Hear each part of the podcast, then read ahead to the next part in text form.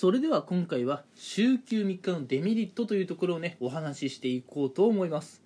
えーこちらのね、えーラジオ配信は、えー今回、え議論形式でお話をしていくということもあり前回のね、え週休3日のメリットというところをね聞いてから、えお聞きになった方がより楽しめる内容になっていますのでもし前回分を聞いていない方がいましたら前回分をね、え聞いてもらった方がいいかもしれません。それでは早速本題の方に入っていこうと思いますが週休3日にするとどんなデメリットがあるのか、うん、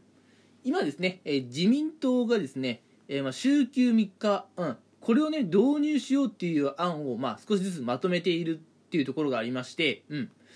まあ、なんでね、えこのような行動をし始めたかって言いますと、うん、週休3日にすることで時間的余裕が生まれて、うん、働き世代がね、えー家事とか育児介護にね参入しやすくなるだろうと、うん、そういった、まあ、願いですかね。もう込めて、まあ、週休3日制を希望できる人は、えどんどん導入できる。そういった制度をねあの導入しようと考えているわけですが、えこれにね反対意見を述べさせてもらいます、うん、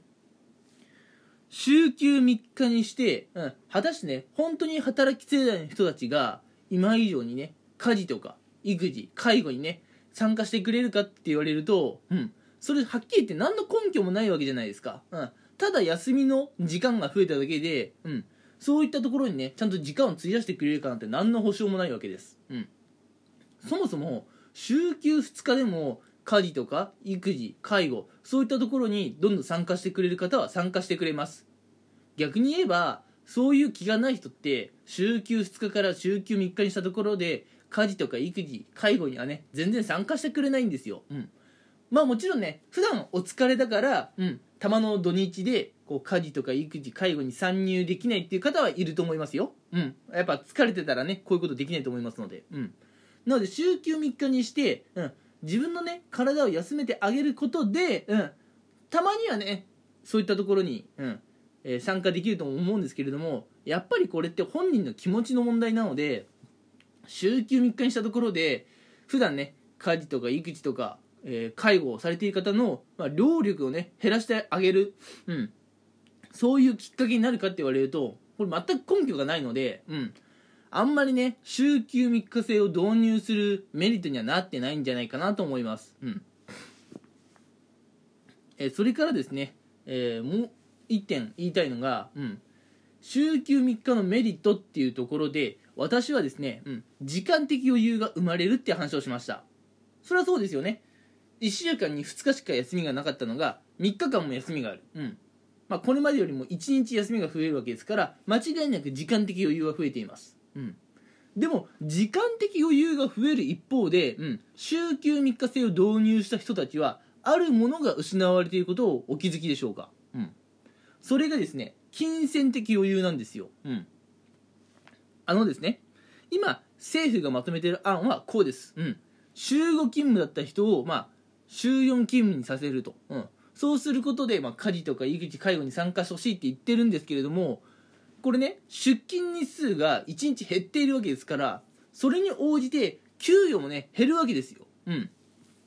そりゃね、うん、これまで通りし週5日分の給料を週4日で手に入れられるっていうそういうわけじゃないですよ、うん、ちゃんとね給料はやっぱり減らされてしまいます、うん、でもね、えーやっぱ日本には今の、うん、収入で結構カツカツだという方もね多くいらっしゃるんですよ、うん、なのでえこれ以上仕事を減らされたらこれ以上、え収入を減らされたら本当にね自分の生活が、えー回らなくなってしまうと。そういう方もねいるわけです、うん、なのでねそういうまあ生活にねあまり金銭的余裕ない方からしたら、うん。まあ、週休3日なんてふざけるなと、うん、これ以上収入減らしてどうしたらいいんだと、うん、そういうわけですよ、うん、あのいくらね時間的余裕が生まれたところで金銭的余裕がなかったら何もできないわけですね、うん、例えばえー週休3日にするメリットのところでもお話ししたんですが趣味にね費やす時間は増えると思いますよ。週休3日にすることで。うん。だって週休3日にしてね自分の時間が増えればそりゃ自分の好きな趣味をやる時間も増えると思うんですがやっぱりねどんな趣味にね没頭されるにしろある程度のねお金っていうのはかかってくるものだと思います、うん、やっぱ趣味をする以上お金がかかるってことは大体ね避けられないと思うんですがこの収入が減ってお金がなかったら趣味に回すお金もないわけですよ。うん。となればいくら時間的余裕があっても趣味をね楽しめないわけですよね。うん。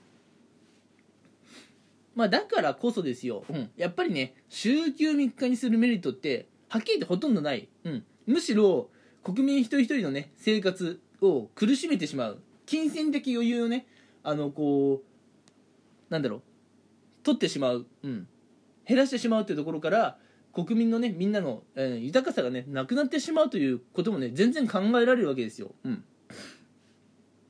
なのでねあの政府のもっとね働き世代働き世代の皆さんにあの家事とか育児介護にね参加してほしいっていうその考えとか気持ちは全然僕はいいと思うんです。うん。その考え自体は素晴らしいと思うし、やっぱりね、そういうふうに国民に助長するってことは必要だと思うんですが、その方法として週休3日は間違ってると思うんですよ。うん。週休3日にしたところで、うん。あの、家事、育児、介護にね、参加する人ってそんなに増えないと思うし、むしろね、金銭的余裕がなくなって、みんながね、今の生活にもっと困るだけだと思うんですよ。うん。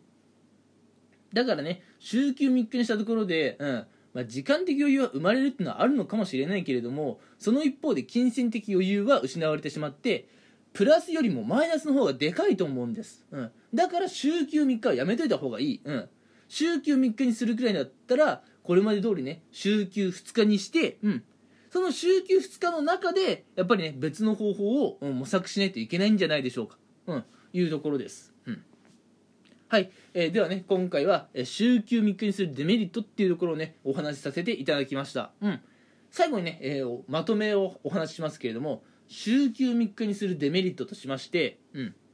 えーまあのね、政府はあの働き世代の皆さんに家事、育児、介護にねより、えー、積極的に参加してもらいたいと思っているのかもしれませんが、うん、別にねこれ週休3日でも週休2日でも、うん、大して変わらないと思うんですよ。要は個人の気持ちの問題なんで。やる人はやるがやらない人はやらないまま、うん、だから週休3日にしたところこんなとこ何も変わらない、うん、むしろ週休3日にするところって、うん、多くの人たちね金銭的余裕がなくなってしまうと思うんですよ。うん。まあもともと高級取りだったらいいですけれどももともとね今の生活がかなり苦しい、うん、例えばね、まあ、家賃も払っている光熱費も払っているあるいはねお子さんとかいたらお子さんのね、まあ、養育費もかかってくる。それで今の収入でもうすでにカツカツ、うん、これでね家のローンとかもあったらさらに大変だと思うんですよ。収入減るっていうのは。うん。なんでねまあ、そういったことも考えるとやっぱり金銭的余裕が減るっていうことは国民の誰にとっても全然豊かなことではないと、うん、なので、えー、金銭的余裕がなくなってしまう週休3日制っていうのは導入すべきではないと。いうところです。はい。ではね今回もこんな感じでお話ししていきました。うん。一応ですねこの週休3日の話は次回が、えー、ラストという予定です。うん。次回はですねえ今回お話しした週休3日のデメリットっていうところに対してさらに反論を加えつつえ最終的なね、まあ、まとめのところにねちょっと入っていこうと思います。うん。まあ皆さん賛否両論あると思うので、え、しっかりとした結論は出ないと思いますが、えー、このねラジオを通じて皆さんはどう思っているのかっていうのをねやっぱり、えー、自分の意見として持っておくことは大事かなと思いますので、え何かね皆さんのこう考えるきっかけになったら、え嬉しいですはい、えそれでは早口になってすみませんでした。今回はえこの辺で終わりたいと思います。聞いてくれてありがとうございました。